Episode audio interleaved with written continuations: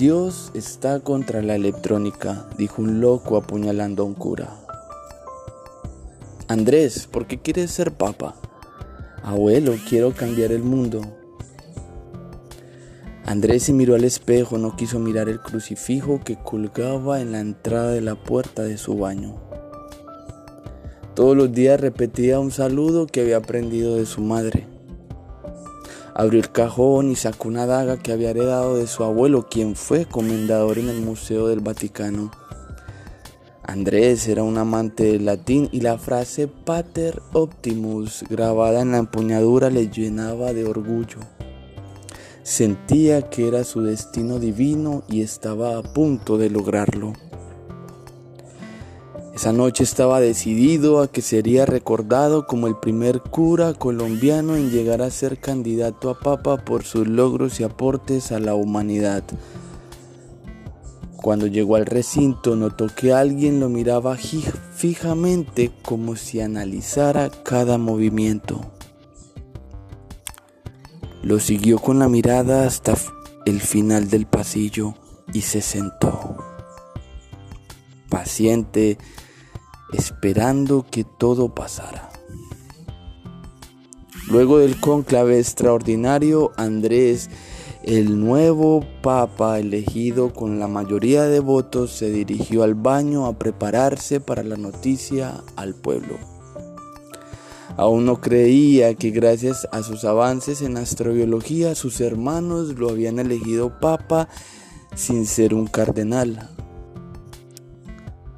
La sensación molesta al principio del cónclave había desaparecido, pero aún se preguntaba quién era aquel joven que lo miraba fijamente mientras él recibía los votos previos a la presentación al pueblo.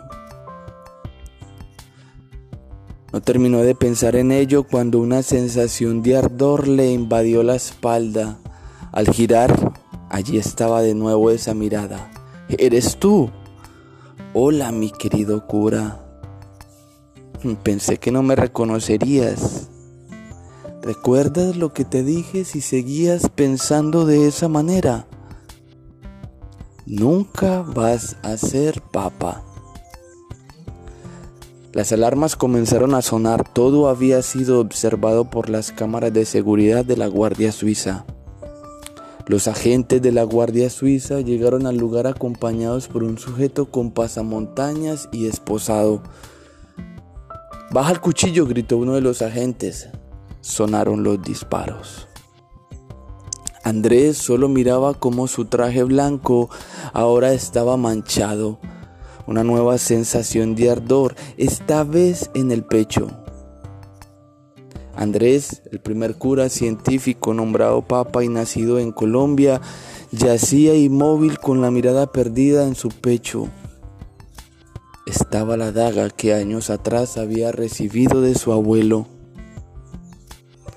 Unas cuantas habitaciones conjuntas, el sumo pontífice daba la noticia. Un lunático afirma que Dios está en contra de la electrónica y la ciencia mientras apuñala al cura Andrés, un reconocido divulgador y exponente de la astrobiología. Luego de un silencio, quitó un poco de algo parecido a un pigmento rojo que tenía entre las uñas y agregó, Nunca tendremos un diálogo entre las ciencias y nuestra fe. Si desquiciados siguen haciendo esto.